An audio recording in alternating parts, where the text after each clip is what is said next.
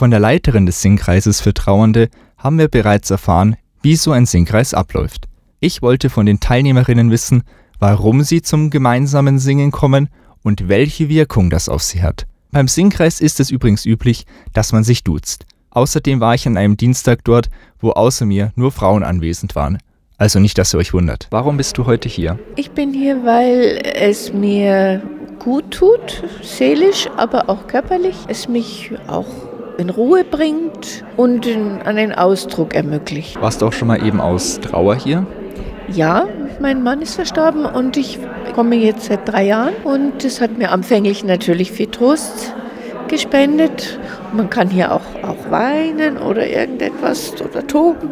Danach habe ich das Gefühl gehabt, ich singe für die Seele und sowohl meines Verstorbenen als auch die Seelen der anderen Verstorbenen.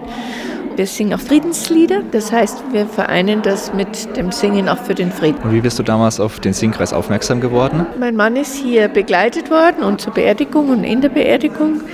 Und danach äh, gab es eben diese Angebote und dann bin ich irgendwann dazu gestoßen. Nicht gleich, aber so nach einem Jahr. Warum warst du heute hier? Mir tut das Singen gut und es sind schöne Kraftlieder, die man einfach braucht. Warst du auch schon mal aus Trauer da? Nicht, weil ich jemanden verloren habe, sondern ich bin selber ziemlich krank. Also Gesundheit kann man immer betrauern und vor allen Dingen dann eben die Kraft- und Mutmachlieder. Und was bringt dir persönlich der Singkreis? Ja, es tut einfach gut. Und irgendwo auch in Krankheiten oder so schwingen oft die Lieder. Ich sing's dir dann nicht laut, aber im Kopf singt es in mir.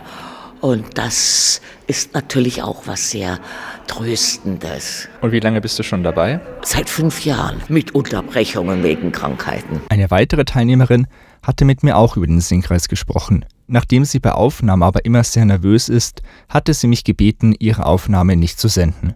Wir haben uns aber darauf geeinigt, dass ich ihre Antwort in meinen eigenen Worten wiedergebe. Die besagte Teilnehmerin kam durch eine ehemalige Kollegin zum Singkreis. Damals hatte ihre Mutter noch gelebt, war aber schon ziemlich krank. Kurze Zeit später verstarb ihre Mutter.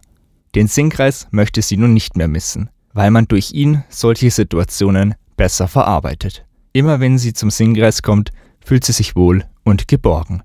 Wenn auch ihr mal beim Singkreis für Trauernde teilnehmen wollt, dann kommt dienstags um 19 Uhr zum Bestattungshaus in der Baldurstraße 39 in München.